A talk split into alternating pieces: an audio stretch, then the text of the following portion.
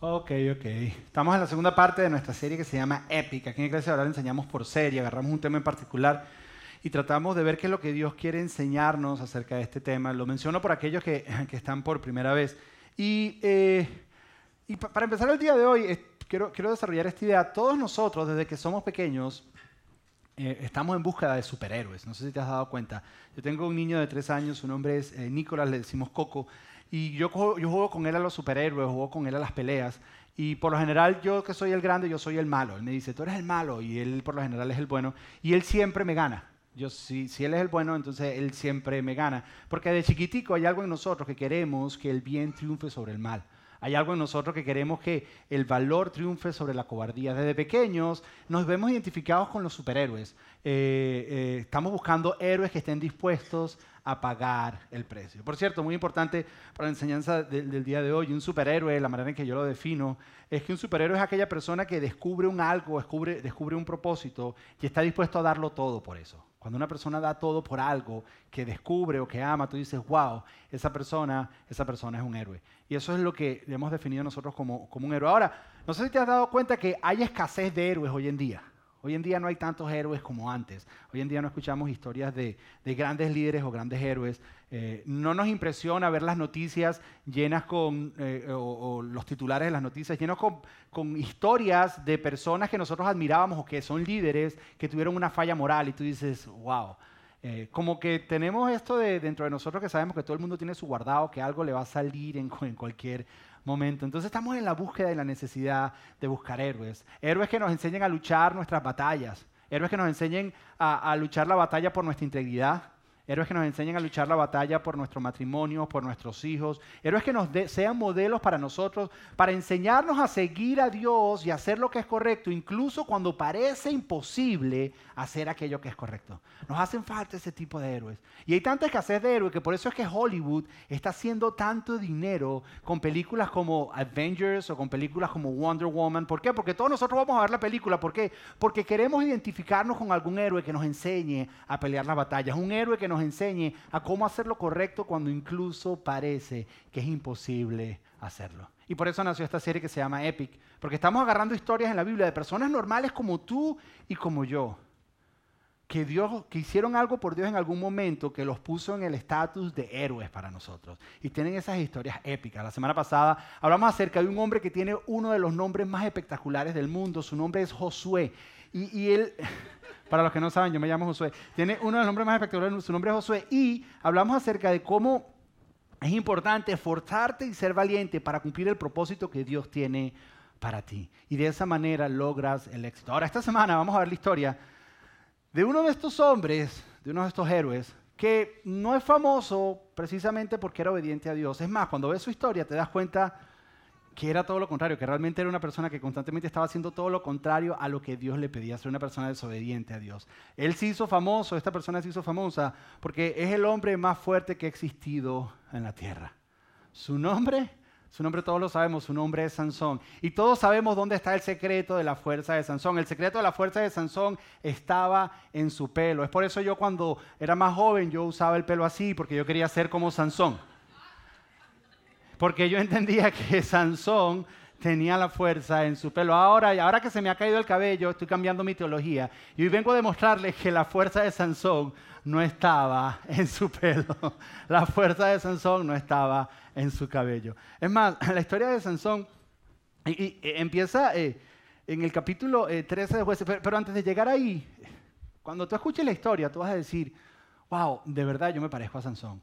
No en el pelo, que es algo evidente, ni en la superfuerza. Pero Sansón era un hombre con mucho potencial, como todos nosotros que estamos aquí. Todos nosotros los que estamos aquí, Dios ha puesto algo en nosotros para el beneficio y para el servicio de otras personas. Y Sansón tenía mucho potencial y Dios le había dado mucho potencial. Y por dejarse controlar por sus debilidades, casi no logra el potencial para el cual fue creado. Entonces, eh, eh, yo defino a Sansón de esta manera. Sansón era un hombre fuerte con una voluntad muy débil.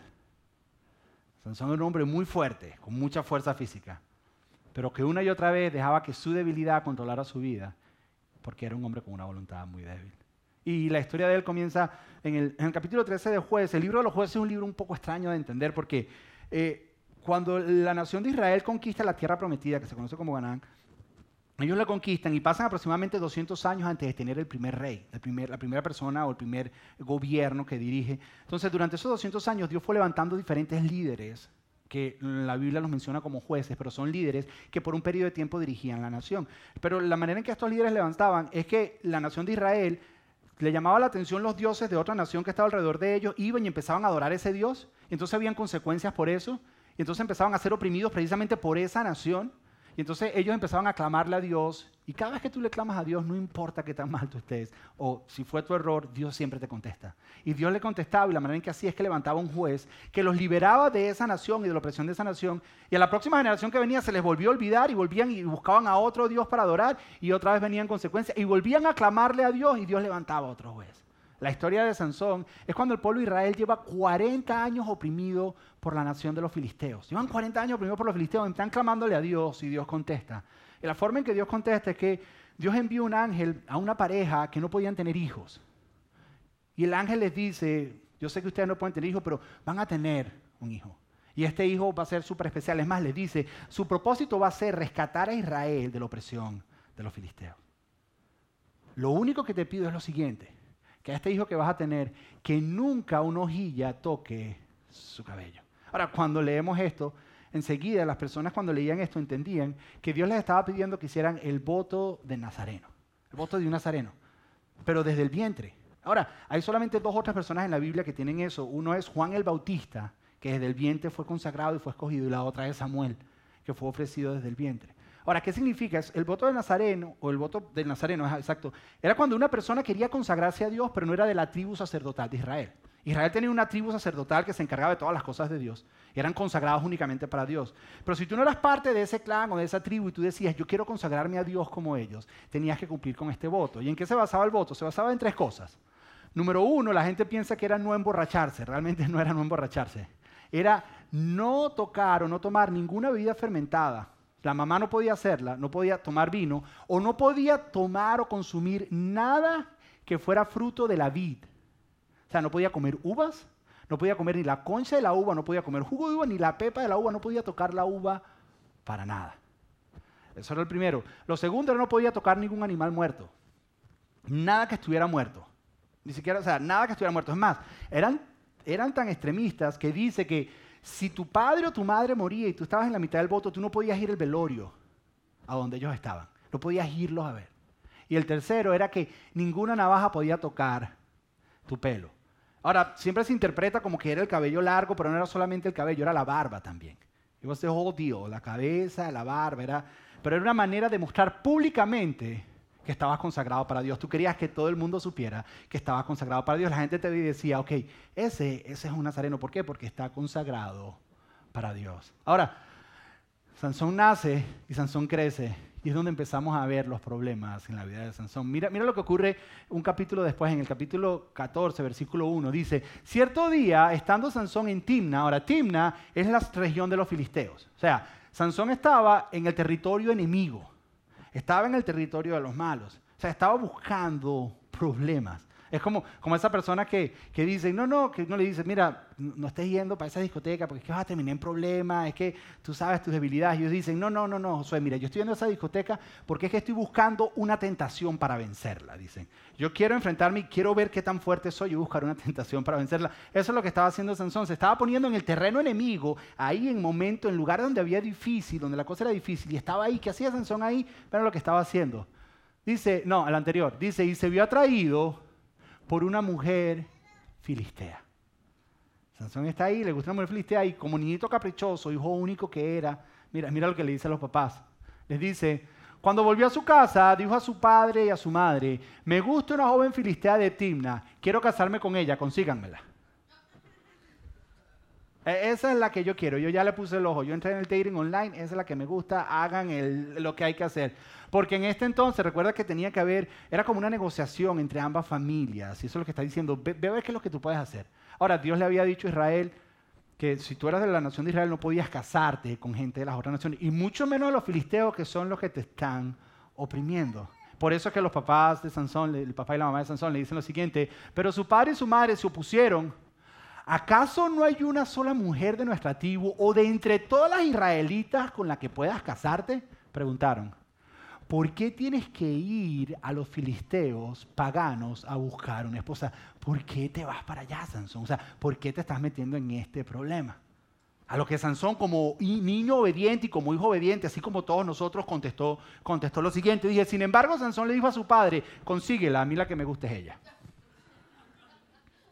En otras palabras, me vale un callo lo que tú pienses, lo que piense mi mamá o lo que piense Dios. Es la que a mí me gusta, yo me siento feliz y esa es la que yo quiero. esa es la que yo quiero para mí. Entonces los papás padres fuertes y de carácter, hicieron lo que Sansón decía. Entonces, fueron y fueron de camino al, camino a negociar, fueron camino a Timna. Y la Biblia dice que cuando iban camino a Timna, en el camino Sansón es atacado por un león. Ahora, los padres no están presentes y dice que Sansón mata al león reventándole la quijada con sus propias manos y lo deja muerto. Dice que no le cuenta nada a los padres, es más, es bien interesante porque dice, así como se mata un cordero por la quijada, así como que si todos nosotros matáramos cordero por la quijada, dice, así como, como se mata un cordero por la quijada, así Sansón reventó la quijada de un león y lo dejó muerto. Él no le dice nada a los padres, llega a la ciudad de Timna, conocen, hacen la negociación y Sansón le gusta más la muchacha y dice, ahora me quiero casar, esa es la con la que me voy a casar. Regresan a su casa a hacer todos los preparativos para la boda y luego Sansón va de regreso a Timna para casarse. Pero en el camino, y esto es lo que dice la Biblia, él va caminando y la Biblia dice que se desvió del camino. A lo que yo hago un pequeño paréntesis. Muchas veces nosotros vamos súper bien en la vida hasta que nos salimos del camino. Tú puedes ir bien, está todo bien, pero de repente hay algo que te desenfoca, te llama la atención y, te sales del camino. Dice que Sansón se salió del camino a buscar el cadáver del león, que no sé cuánto tiempo tenía, a ver cómo estaba. Y cuando llega se da cuenta que dentro del león hay un panal de abejas con miel. Y Sansón tenía hambre. Y Sansón mete la mano en la boca del león, agarra el panal, lo saca y come del panal. ¿Cuál es el problema con esto? ¿Que, que, recuerdas los votos? Uno de los votos es que no podía tocar ningún animal muerto. Y Sansón por un poco de miel. Por un poco de miel. Atención, de todos yo creo que el más fácil de cumplir era este, porque a quién le gusta tocar cosas muertas. Pero tú lees eso y tú dices, pero qué tonto este tipo. O sea, ¿cómo va a traicionar al Dios que le dio la fuerza para matar al león por comer un poco de miel? ¿Qué tipo es tonto? ¿Quién hace eso? Todos nosotros, todos los días. Dios nos da tanto. Y a veces por un poco de pasión o un poco de cualquier cosa, de sensación, lo traicionamos. Eso fue lo que hizo Sansón. Luego, luego Sansón llega, llega a su boda y lanza la fiesta de la fiesta. Las bodas en esta época no eran un día o una noche como es aquí, las bodas duraban siete días. Y Sansón tira la rumba de las rumbas, donde la Biblia dice que tomaron y tomaron y tomaron. Y entre los que estaban tomando, adivina quién estaba tomando. Sansón. ¿Te acuerdas del segundo voto? No tocar ningún animal muerto y no tomar ningún fruto de la vid. Ahora, e, están ahí, Sansón bien obediente a Dios, y ves el héroe que estamos estudiando el día de hoy. Sansón, Sansón ahí está con todos ellos y hay, hay 30 jóvenes en la fiesta. Acuérdate que los filisteos y los israelitas son enemigos y Sansón se quiere burlar de ellos y le dice, les tengo una adivinanza. Y dicen, ok, y les dice, si me la adivinan de aquí al final de la boda, dice, si me la adivinan de aquí al final de la boda, yo les voy a traer 30 piezas de ropa de lino fino, una para cada uno de ustedes, pero si no, ustedes me la tienen que dar a mí. Y dicen, ok, los filisteos tenían oprimido a los israelitas. Y Sansón les dice, del que come salió comida, y del fuerte, perdón, y del fuerte salió algo dulce. Del que come salió comida y del fuerte salió algo dulce. Adivínenmela. Entonces se quedaron así como, ¿qué está hablando este tipo? Pasó el primer día de la boda, no tenían ni idea. Ellos trataron y no le pegaron. Segundo día, nada. Tercer día, ni la más mínima idea. Cuarto día, se le acercan a la esposa de Sansón, Filistea. Y le dicen, seduce a tu esposo para que te dé la solución del acertijo, para que él nos lo diga a nosotros. Porque si no lo haces, vamos a quemar la casa de tu padre contigo y con tu papá dentro. Bonitos los filisteos estos, ¿no? Que en otras palabras, y para que entiendas, la fiesta de boda donde estaba era en la casa del papá. O sea, te vamos a sabotear tu boda, eso es lo que le están diciendo. O sea, vamos a hacer un espectáculo aquí en tu boda y vamos a quemar todo lo que hay. Entonces la esposa eh, de Sansón, Filistea, se le acerca a Sansón y le dice, tú no me amas. Así como hacen todas las mujeres cuando quieren algo de uno. Tú me odias. Le dice, porque no me has dado la solución del acertijo. Sansón le dice, no se la ha dado ni a mi papá, ¿tú crees que te la voy a dar a ti? Respuesta de cualquier hombre. No ¿Tú crees que te la voy a dar a ti? Y la Biblia dice que cada vez que Sansón estaba con ella, ella lloraba y lloraba y lloraba. Hasta que llegó un punto que Sansón no pudo más y le dijo, ok, te voy a dar la respuesta. Y Sansón le da la respuesta. ¿Todos saben cuál es la respuesta? ¿No tienen idea? Se está refiriendo al león. Porque del que come salió comida y del fuerte, del león, salió algo dulce. Y la tipa va y se lo sapea a los filisteos. Y llega el séptimo día y Sansón le dice, ok, no adivinaron nada, dígame a ver, su última oportunidad. Y ellos le contestan con otro acertijo a Sansón. Respondiéndole le dicen, ¿qué es más dulce que la miel? ¿Y qué es más fuerte que un león? ¿Por qué? ¿Cuál es la respuesta al acertijo que ellos están diciendo? Tu debilidad por las mujeres, Sansón. Es más dulce que la miel. Y es más fuerte incluso que tú. Porque no pudiste controlarlo y ahora nosotros ganamos el acertijo. Él dice que Sansón se llenó de ira porque sabía que la única forma de que ellas supieran era que la esposa le había sapeado. Y fue tanto la ira que se fue a Ascalón, que quedaba unas millas de ahí, y mató él solo a 30 hombres. Les quitó la ropa de lino fino que tenían y fue y se las entregó a ellos y se fue de regreso a su casa y no quiso ver a la esposa. Eso fue lo que hizo. Es más, fue tanto que era el último día de la boda y el papá de la novia dice, bueno, ya se acabó y esta se tiene que casar con alguien y se le entregó el padrino. El problema fue que tiempo después, dice la Biblia, cuando ya era el tiempo de la cosecha, Sansón regresó otra vez y dijo, vengo a acostarme con mi esposa. A lo que el papá le dice, Sansón, hay un pequeño problemita. Que es que como yo pensé que tú estabas molesto con ella y no quería saber nada de ella, yo le di en casamiento al padrino de la boda. Pero como saben cómo es Sansón, le dice, pero tranquilo, si quieres te doy a mi hija más chiquita, que más bonita, le dice. Dice que Sansón se llenó de ira y de rabia y que buscó 300 zorras, 300 zorrillos, les amarró la cola, no sé cómo hizo esto, lee la Biblia, es increíble, les amarró la cola, les puso una antorcha y los soltó en los sembradíos de todos los filisteos y ese día no pudieron cosechar absolutamente nada porque Sansón les quemó toda la cosecha que tenían. Los filisteos reaccionan y se paran y dicen, ¿quién hizo esto? Y dijeron, Sansón. en vez de decir contra Sansón, porque sabían quién era Sansón, dijo, ¿y por qué? Porque el suegro entregó a la esposa al padrino. Y mataron a la esposa de Sansón y al suegro. Los quemaron vivos. Sansón se volvió a molestar y mató mil hombres de ellos más. Y se fue. Y después de esto pasan otras cosas en la vida de Sansón. Está con una prostituta, en otro momento mata a un montón de gente con una quijada de burro, hace un montón de cosas, Sansón. Y luego llega tal vez al punto más importante de la historia, que es el punto que todos conocemos. Conoce a otra mujer filistea. Es más, mira, mira lo que dice. Dice, tiempo después, tiempo después que, después que Sansón hizo otros de sus desastres, después que Sansón dejó que su debilidad controlara su vida, a pesar de lo fuerte que era, que su ira o que su pasión o lo que sea, que sus debilidades definieran su caminar. Dice, tiempo después, Sansón se enamoró de una mujer llamada Lila que vivía en el valle de Sorek. Pero hasta este punto, Sansón cada vez que se encontraba con los filisteos estaba acabando con ellos. Entonces, los gobernantes de los filisteos estaban cansados y se le acercan a Dalila y le dicen lo siguiente.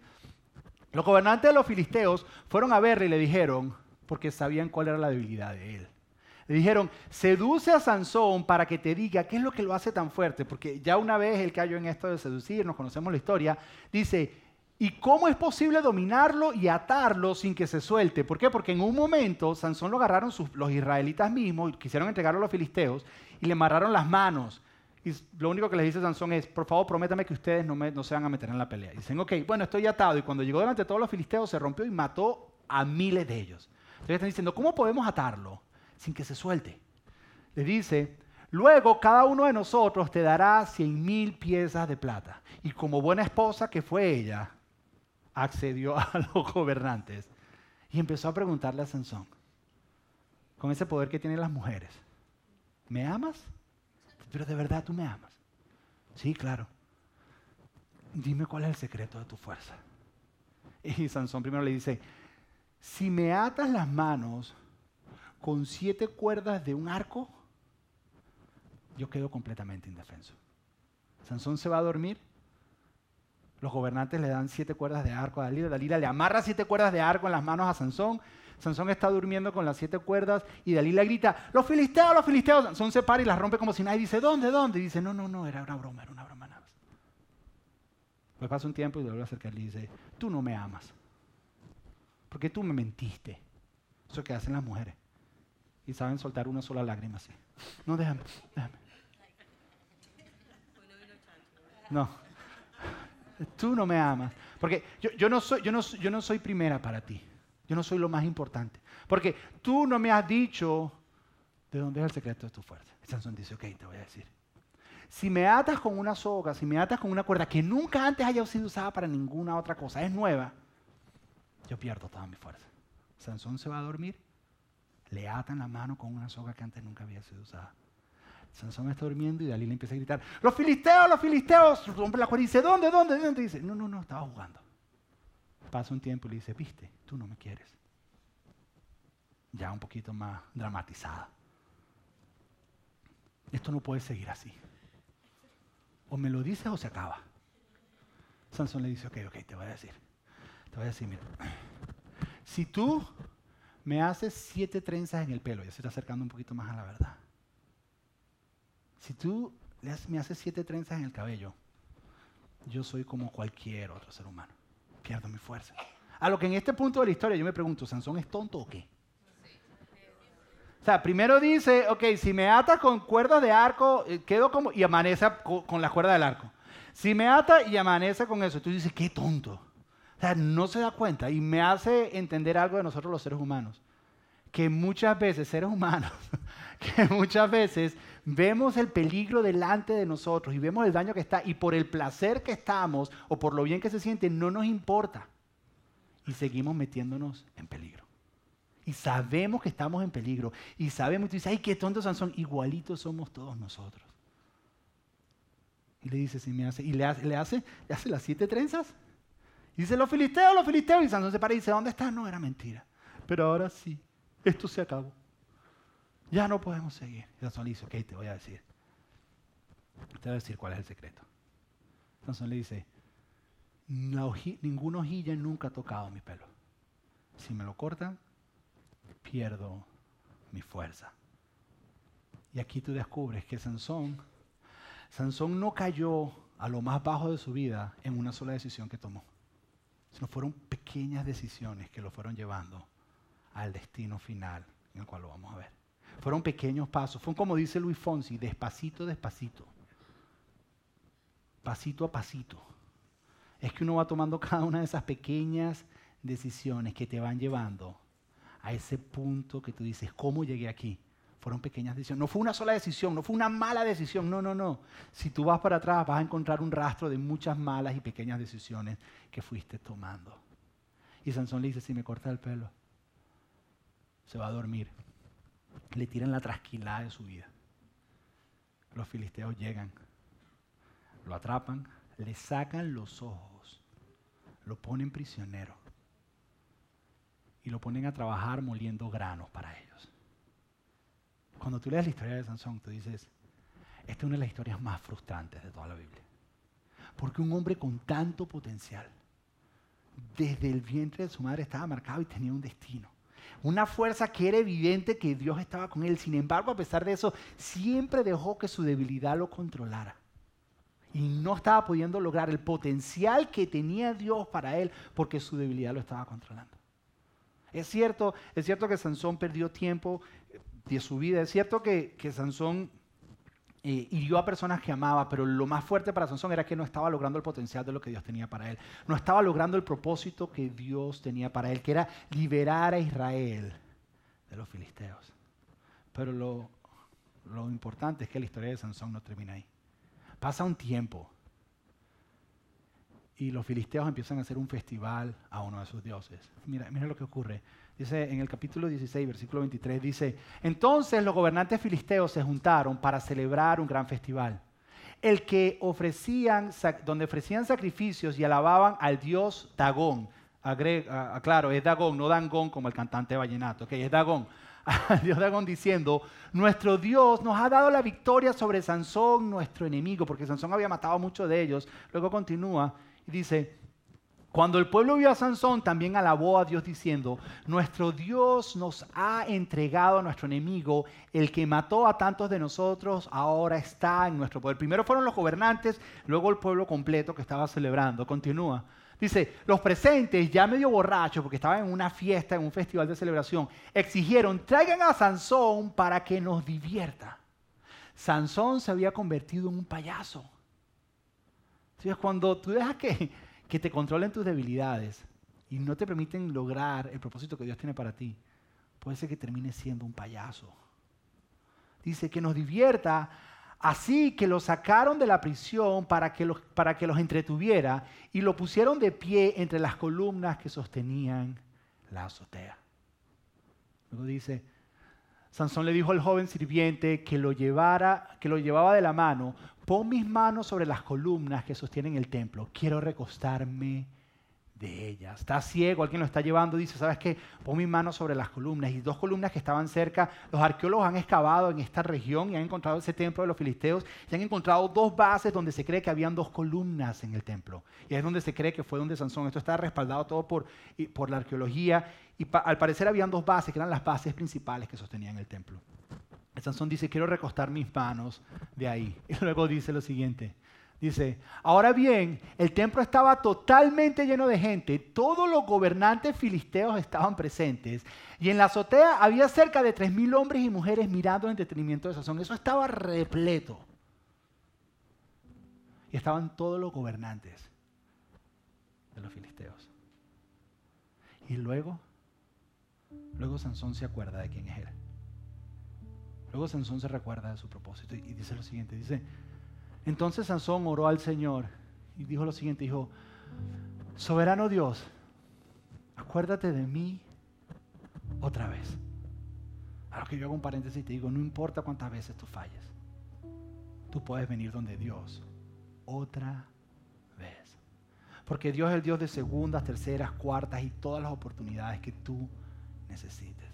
Él dice, que va donde Dios, dice, acuérdate de mí otra vez y le dice, oh Dios, te ruego que me fortalezcas solo una vez más. Dame fuerza una vez más, Dios. Una vez más. Y aquí te voy a decir algo raro, y aquí es donde voy a romper un mito. La fuerza de Sansón no venía de su cabello. Sansón perdió la fuerza porque había perdido su identidad. Él había perdido de enfoque quién era y para qué existía. Cuando tú entiendes quién eres y para qué existes, te viene una fuerza dentro de ti que acaba con lo que sea. Sansón, Sansón se le había olvidado quién era. Sansón se le había olvidado para qué existía. Pero en el momento que volvió a sentir su cabello, recordó porque el caballo le empezó a crecer otra vez. Recordó, recordó que él había sido consagrado desde el vientre de su madre. Recordó que de chiquitico le habían dicho que él tenía un propósito. Recordó todo lo que tal vez venían diciéndole y él entendió. Él dijo, yo recuerdo para qué estoy. Yo recuerdo para qué existo. Y volvieron las fuerzas a él y él oró a Dios y le dijo, ¿sabes qué, Dios? Una vez más, dame fuerzas una vez más. Bien, su fuerza estaba en su identidad y entender por qué estaba aquí. Se dice, entonces Sansón apoyó las manos sobre las dos columnas centrales que sostenían el templo y las empujó con ambas manos. Y pidió en oración, déjame morir con los filisteos. Y el templo se derrumbó sobre los gobernantes filisteos y todos los demás presentes. De esa manera, Sansón mató más personas al morir que las que había matado durante toda su vida. En un día, Sansón mató a todos los gobernantes de los filisteos. Es decir, que los filisteos quedaron derrotados y ya no estaban más bajo la opresión, perdón, y ya Israel no iba a estar más bajo la opresión de los filisteos. Es decir, que en ese día Sansón cumplió su propósito y el propósito por el cual él tenía toda la fuerza que Dios le había dado. Pero ¿cómo lo cumplió? ¿Qué tuvo que hacer? Tuvo que morir. Porque muchas veces para cumplir tu propósito tienes que morir. Nosotros empezamos diciendo que un verdadero héroe es aquel, que encuentra, algo por el cual darlo todo.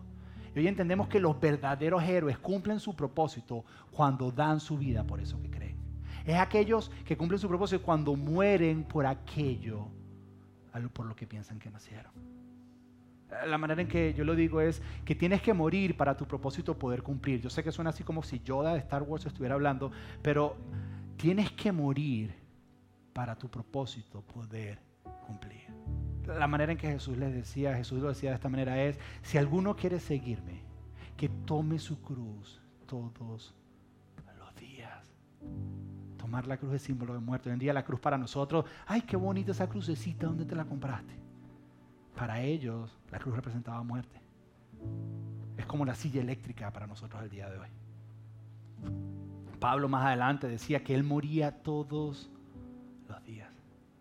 Si es para cumplir tu propósito, tienes que morir. Aquí tienes que morir. Muchas veces tienes que morir a tu ego. Muchas veces tienes que morir a tu egoísmo.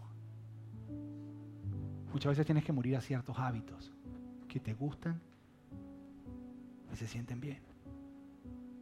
Algunos hábitos de pecado que le están haciendo daño a ti, daño a tu familia y daño a personas que aman. Necesitamos morir si queremos ser verdaderos héroes. Porque las historias de los héroes que nos gustan son aquellos héroes que dan su vida. Tienes que morir. Tienes que morir a ciertas cosas en tu vida que te están impidiendo lograr tu propósito. Tienes que morir a seguir dejándote llevar por tus debilidades.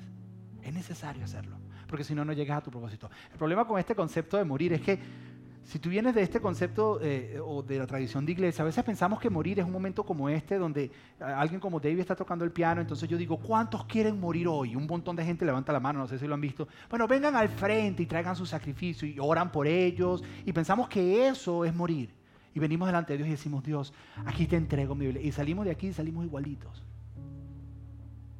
Porque nosotros, quiero que te lo imagines de esta manera. Ay, ¿dónde se me fue el ejemplo? Es como, nosotros pensamos, es como, como si nuestra vida fuera un billete. Un billete de 20 dólares. Tú dices, Señor, voy a morir. Te entrego mi vida. Se la entregas. Y Dios la recibe y dice, wow, qué bueno. Pero vamos a hacer algo, te dice Dios. Agarro la vida y la recibo pero te la voy a cambiar por una bolsita de penis. Y te la voy a dar. Y lo que quiero es que durante toda tu vida, cada día, me des un penny. Si nosotros queremos una experiencia que lo cambie todo, y tú dices, no, porque los verdaderos héroes se hacen muriendo día a día. Es cada día que pasa, ¿a qué necesito morir hoy? ¿A qué área de mi egoísmo necesito morir el día de hoy? Y vas y se lo entregas a Dios. ¿A, qué área o a qué debilidad de pecado, qué batalla necesito entregarle hoy a Dios? Y vas y se lo entregas. El hombre que llega cansado del trabajo y dice, ¿cómo quiero ver televisión? El juego los hits, la final. Y tu esposa te dice, mi amor, necesitamos hablar. Tú dices, de verdad. Tú agarras el pene. Señor, dame fuerza una vez más. Y decides morir y renunciar a tu egoísmo para cumplir el propósito en tu matrimonio.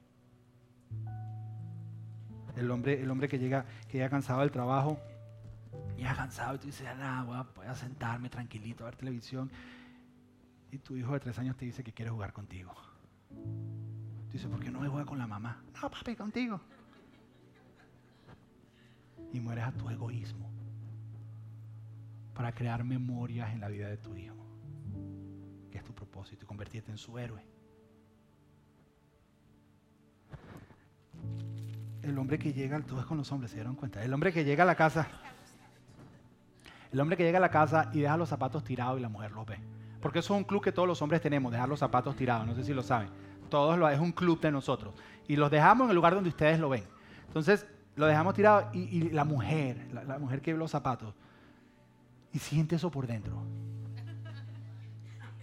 ¿Cuántas veces te he dicho yo? ¿Cuántas? Y en vez de decir eso, porque cuando dicen eso sienten un fresquito, hay algo que las alimenta, yo lo sé, hay algo que se siente. Decir, ok, no voy a decirlo, sino voy a decirle, voy a dejar mi egoísmo a un lado, voy a decirle, mi amor, mi cuchicuchi, mi vida, ¿será que me recoge los zapatos, por favor? Por cierto, un desvío. Mujer, cuando le llegues a tu esposo, recoge los zapatos, dile qué quiere que haga con los zapatos. Los recoge y los pone en el cuarto donde van. Porque los hombres nos dicen, recoge los zapatos, yo los recojo y los pongo arregladitos al lado de donde estaban porque estaban desordenados. ¿Ok? Es la manera en que nuestro cerebro funciona. Nos tienes que dar las órdenes completas. Recoge el zapato, lo llevas a tu cuarto y lo guardas donde van. Ah, ok, ya entendí y vas y lo haces. Ok, volviendo otra vez al punto. En vez de decirle, dices, mi amor, ¿será que ¿Será que guarda los zapatos donde va? Eh, ¿Contra qué debilidad necesitas luchar hoy? ¿Sabes qué? Y van a haber momentos que no vas a tener fuerza. Y vas a tener que decir como Sansón, Señor, una vez más, dame fuerza. Porque los verdaderos héroes los verdaderos héroes se hacen muriendo día a día. Porque Dios todavía está en el negocio de a los débiles hacerlos fuertes. Y la manera en que se hace fuerte a alguien es todos los días practicando el ejercicio de dejar el egoísmo a un lado. Todos los días aplicar el ejercicio de luchar contra esa debilidad. Todos los días. ¿Por qué? Porque Sansón era muy fuerte, pero su voluntad era débil. Y Dios lo que quiere es hacer carácter en ti. Entonces te hago una pregunta, ¿cuál es tu penny de hoy? ¿Cuál va a ser tu penny mañana? ¿Cuál va a ser tu penny pasado mañana? Porque todos los días tenemos uno. Yo puedo venir, que pasan al frente, ¿cuántos quieren morir a Dios? Yo muero y te vas de aquí. Y te vas a ir con tu bolsita de penny. Y mañana se te van a presentar oportunidades, las que Dios pone delante de ti. Y lo que tienes que decir es, Señor, una vez más, dame la fuerza. Y cuando hagas eso, poco a poco. Esto requiere carácter, disciplina, requiere mucho. Pero eso es lo que Dios quiere hacer en ti. Y van a haber momentos que vas a fallar. Y como Sansón, Señor, acuérdate de mí otra vez. Porque es un proceso. Porque Dios, Dios está buscando héroes todavía. Y yo sé que este cuarto está lleno de héroes. Que se atreven a salir hoy con su bolsita de pen y decir, ¿qué tengo que entregar hoy? que tengo que renunciar. Cierra tus ojos y vamos a orar. Padre, gracias Señor. Gracias porque cuando vemos la vida de Sansón nos damos cuenta que no estamos solos en este caminar, Dios. Nos damos cuenta que no somos los únicos. Nos damos cuenta que tú incluso puedes usar personas con voluntades débiles para cumplir tus propósitos. Que cuando tu Espíritu Santo toma control de nosotros, nos podemos convertir en personas que cumplen y desarrollan el máximo potencial que tú tienes para nosotros, Señor. En esta historia de este héroe que durante toda su vida fue desobediente a ti, pero al final entendió su propósito y encontró fuerzas para cumplirlo. Hoy nos unimos a Él y te venimos y te decimos, acuérdate de nosotros una vez más, Señor. Danos fuerza una vez más, Señor, para entregar nuestros penis, Señor para, entregar el egoísmo, para entregar el ego, para entregar debilidades, para entregar áreas de pecado, Señor, para, para entregar malos hábitos, para, para traerlos delante de ti, que no, no, porque estas áreas no nos están permitiendo desarrollar el máximo potencial de lo que tú tienes para nosotros, Señor. Nosotros queremos ser libres para vivir esa vida que tú tienes para nosotros. Pero ayúdanos, ayúdanos a cada día morir y convertirnos, convertirnos en verdaderos héroes pedimos en el nombre de tu Hijo Jesús. Amén.